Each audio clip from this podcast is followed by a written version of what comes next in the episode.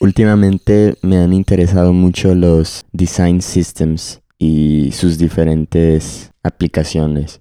Escuché una plática en YouTube de Benjamin Wilkins, un güey de Airbnb. Habla de los elementos UI que usan en Airbnb y cómo son responsivos a cualquier dispositivo o en móvil, en Android, en iOS, etc.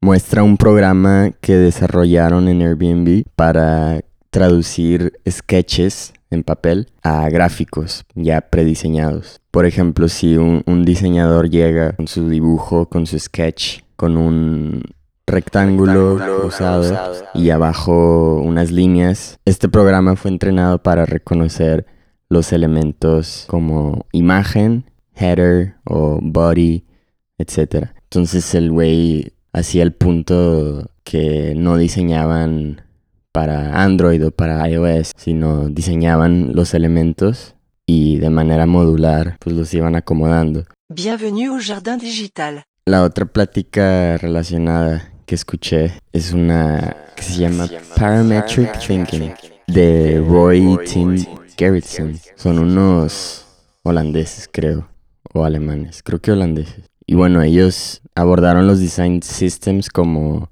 eh, de una manera más creative oriented. Ellos enfatizaron mucho en reducir el tiempo de producción y dejar más espacio al proceso creativo. En un punto dijeron algo que me parece excelente. Dice uno de ellos que el pasar mucho tiempo trabajando en algo, un proyecto, provoca un attachment al proceso.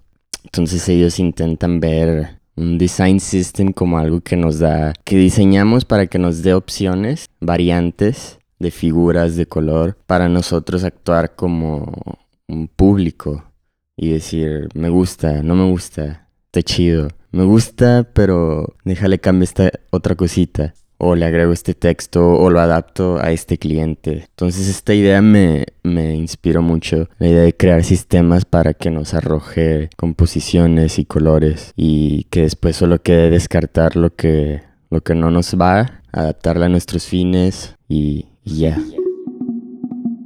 Estas dos pláticas han sido gran referencia estas últimas semanas. Estoy seguro que durarán en mi cabeza por mucho tiempo todavía. Bye. Like a garden, but digital.